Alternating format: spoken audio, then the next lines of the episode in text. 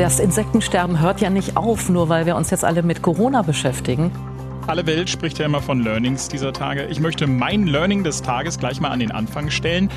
Alle Insekten haben sechs Beine und viele von ihnen können fliegen. Das unterscheidet sie von den Spinnentieren. So nämlich. Danke, Jörg. Du kannst dich wieder setzen. Mhm. Warum erzählt der Mann euch das? Das Kabinett hat heute nämlich das umstrittene Insektenschutzgesetz auf den Weg gebracht. Das ist eine wirklich wichtige Nachricht für die Insekten. Worüber da gestritten wird, das klären wir gleich.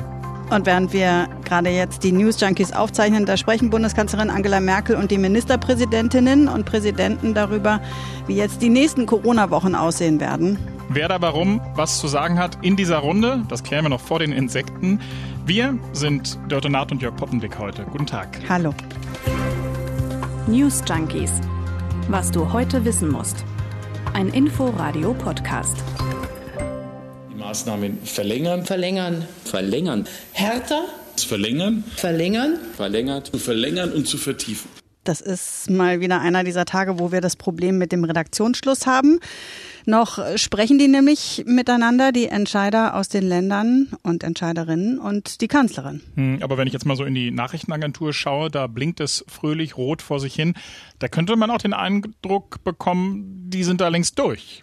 Ja, da wird halt wie ja immer eigentlich vorher schon so einiges durchgestochen und darauf beziehen sich dann die Agenturen zum Beispiel die Beschlussvorlage aus dem Kanzleramt, also die Marschrichtung von Angela Merkel. Und da heißt es beispielsweise in den Eilmeldungen, Kanzleramt will Lockdown bis 14. März verlängern oder Friseure sollen ab 1. März unter Auflagen wieder öffnen dürfen oder die Überschrift hier, Länder sollen selbst über Kita- und Schulöffnungen entscheiden. Aber genau das, also das Letzte, das ist ja eigentlich gar keine Schlagzeile wert. Im Grunde ist das sogar ein bisschen irreführend, denn es waren und sind ja immer die Länder, die zum Beispiel über die Schulen, wann die zu und wieder aufmachen, die darüber entscheiden. Hm, das gerät in der Berichterstattung immer, immer wieder so ein bisschen durcheinander.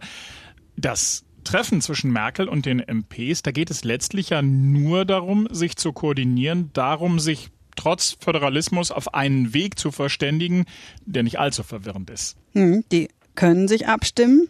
Leitlinien festlegen, dann alle einheitlich vorgehen. Die müssen das aber nicht. Einheitliche Regeln sind also eine freiwillige Sache und das liegt an der Kompetenzverteilung zwischen Bund und Ländern im Grundgesetz und es regelt auch das Infektionsschutzgesetz. Darüber haben wir übrigens schon gesprochen am 18. November, als die Änderung des Infektionsschutzgesetzes beschlossen wurde. Der ein oder andere wird sich erinnern, das war der Tag, als vor dem Brandenburger Tor protestiert wurde, und zwar gegen die Corona-Politik der Bundesregierung. Da wurden die Demonstranten von Wasserwerfern beregnet, erstmals, ja. Vielleicht wollt ihr in die Folge nochmal reinhören. Genau, 18. November. Wie unterschiedlich das dann letztlich gehandhabt wird, das lässt sich ganz schön am Beispiel der Schulen verdeutlichen. Sachsen zum Beispiel hat schon vor der Runde heute angekündigt, dass ab Montag Kitas und Grundschulen dort wieder öffnen werden. Und was in der Berichterstattung, glaube ich, auch untergegangen ist, zumindest bei uns hier in Berlin, Niedersachsen ist in den vergangenen Wochen grundsätzlich einen anderen Weg gegangen, als von Bund und Ländern ursprünglich mal vereinbart worden ist. Da sind die Grundschulen nicht geschlossen worden. Da gilt ein Wechselmodell. Allerdings wurde die Pflicht zum Präsenzunterricht aufgehoben. Das heißt, niemand muss dort also in die Grundschule. Und in der Berliner Bildungsverwaltung, ja, da ist man nach den Kommunikationspannen, die es da beim letzten Mal gab, vorsichtiger und sagt, nee, also wir warten mal ab, was da heute beschlossen wird. Wenn ihr also heute oder morgen irgendwo lest, Merkel will, dass die Länder entscheiden sollen, was mit den Schulen und Kitas passiert, dann ist das, hm, ja, Quatsch. Ja.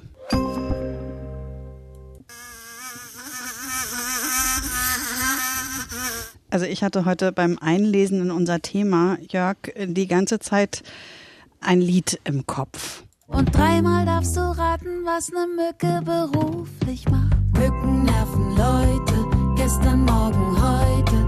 Zzz, auf der Suche nach Beute. Ihr Kopf ist so klein, da passt nur ein Gedanke rein. Sie wollen nur wissen. Hab ich dich schon gebissen? Na toll. Passt, oder? Absolut. Gefällt mir. Geht nämlich um das Insektenschutzgesetz und die Änderungen daran.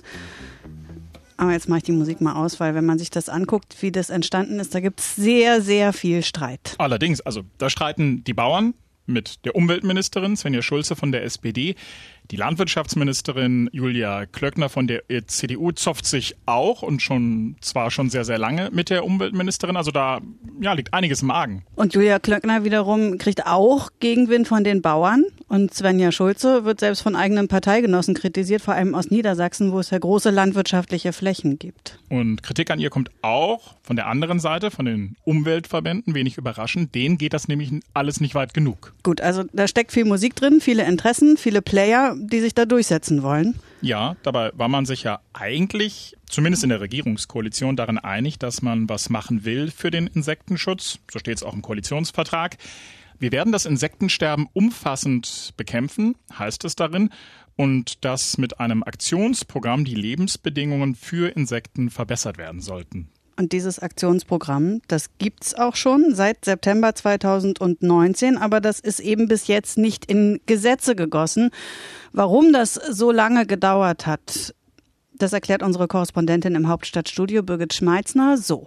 Na, die beiden Ministerien Umwelt und Landwirtschaft haben eigentlich fast immer einen Zielkonflikt.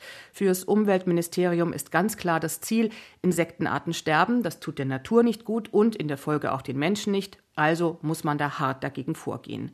Das Landwirtschaftsministerium sagt dagegen, klar, Insekten brauchen wir, ohne die gäbe es auch keine Ernten, aber wir müssen die Nutzpflanzen schützen durch Chemikalien, damit sie eben gute Ernten geben und damit auch die Bauern etwas verdienen.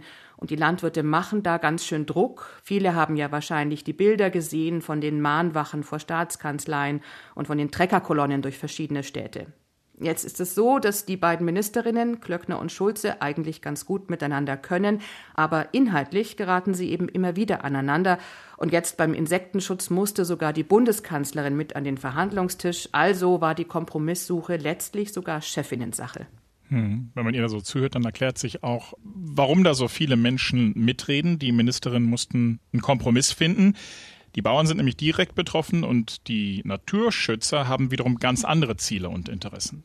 Jetzt sind heute im Bundeskabinett zwei Gesetzesänderungen beschlossen worden. Eine im Zuständigkeitsbereich der Umweltministerin Svenja Schulze und eine in dem der Bundeslandwirtschaftsministerin Julia Klöckner. Was genau das erklärt uns nochmal Birgit Schmeitzner. Zum einen das Insektenschutzgesetz.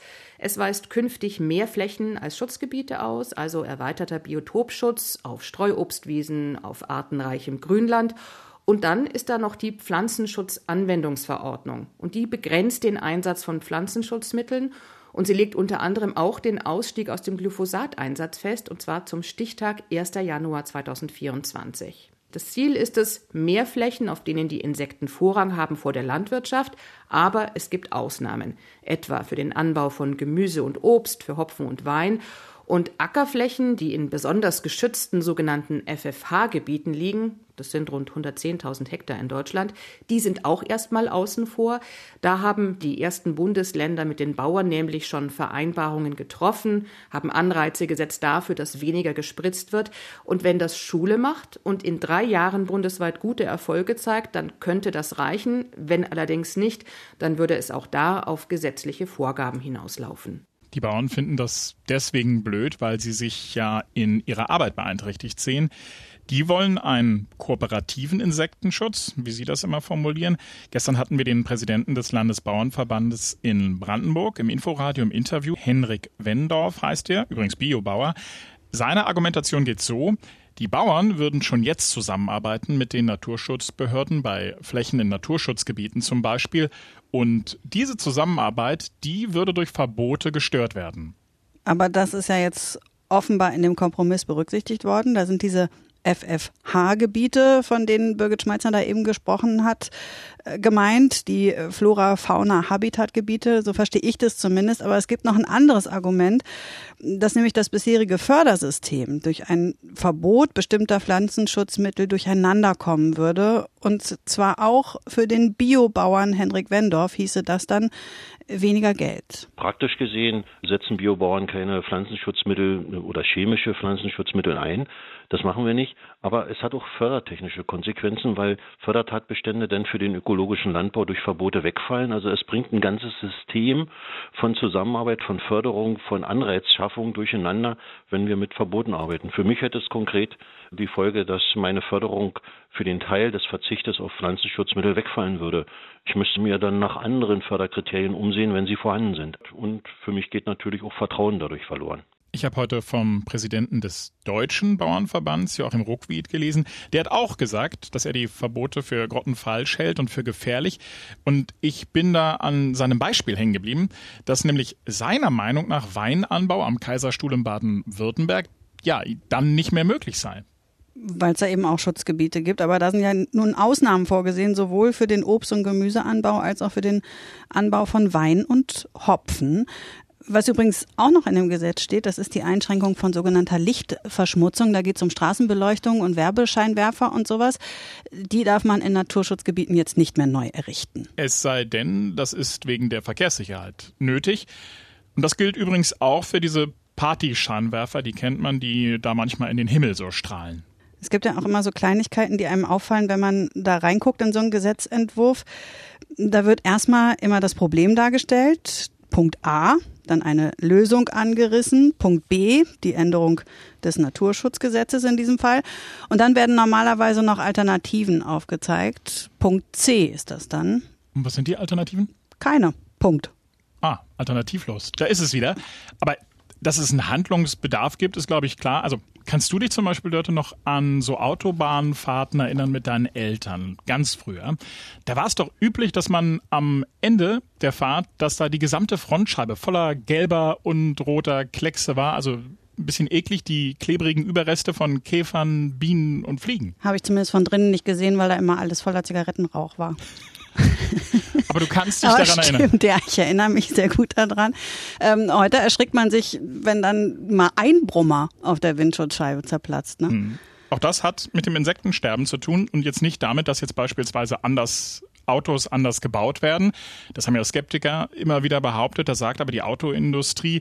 Die Autos, die in den 80ern und 90ern gebaut wurden, die waren genauso glatt wie die, die heute auf den Straßen unterwegs sind. Dass es weniger Insekten gibt, das belegen mittlerweile ganz viele Studien. Hm, also es gibt zum Beispiel eine Studie, die wurde an der TU München gemacht, über einen längeren Zeitraum, und zwar in Baden-Württemberg, Thüringen und Brandenburg.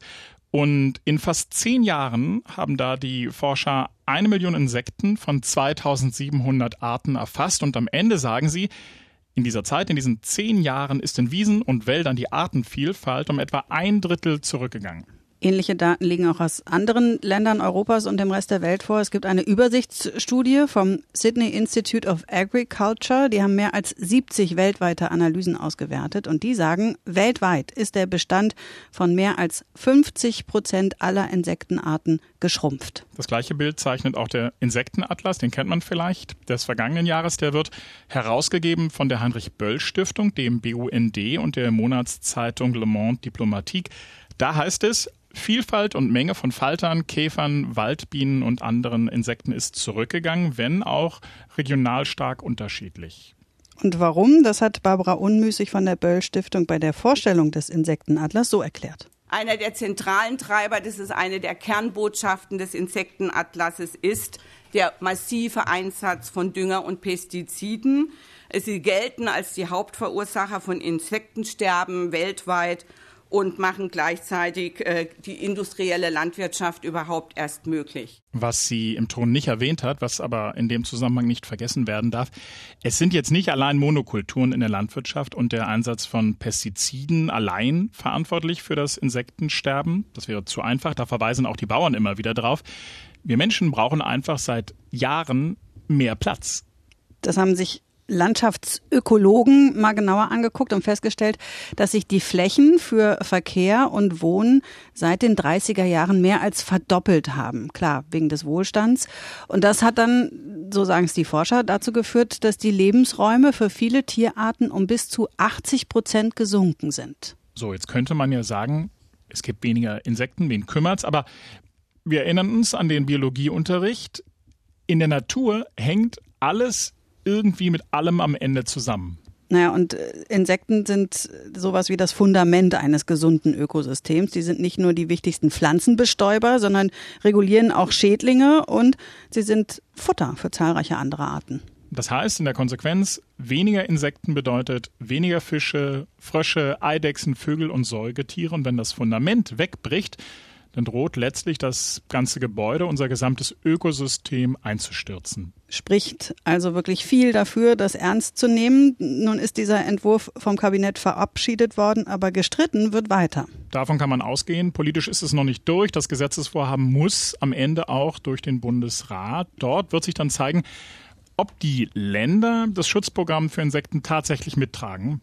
Es gibt schon Widerstand in Niedersachsen, Bayern und Nordrhein-Westfalen. Da haben die Landwirtschafts- oder auch Umweltminister jeweils angekündigt, dem nicht zustimmen zu wollen. Gut möglich also, dass die Pflanzenschutzanwendungsverordnung, wie sie heißt, dass die nochmal wesentlich verändert wird oder vielleicht sogar scheitert. Jetzt reden wir hier die ganze Zeit über die Politik, vergessen dabei aber auch manchmal, welche Macht wir, also wir als Verbraucher haben, die haben wir nämlich. Mm, auch wir können unseren Beitrag leisten. Der BUND sagt zum Beispiel, ja, das Insektensterben kann nur gestoppt werden, wenn weniger Dünger eingesetzt wird und neue Lebensräume geschaffen werden. Das ist ja auch Teil des Pakets, um das es uns heute geht.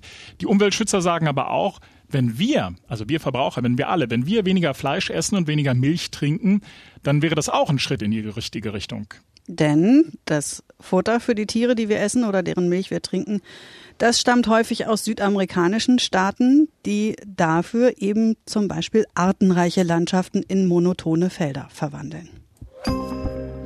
Dörte, wir haben ja bei den News Junkies in den beiden vergangenen Tagen unseren Podcast immer musikalisch beendet. Ja, ist schon fast so eine kleine Reihe draus geworden. Ne? Erst hatten wir eine Punk-Version von Schneeflöckchen, Weißröckchen und gestern dann Frank Zappa, der uns nochmal mit auf den Weg gegeben hat, dass man den gelben Schnee besser vielleicht nicht isst.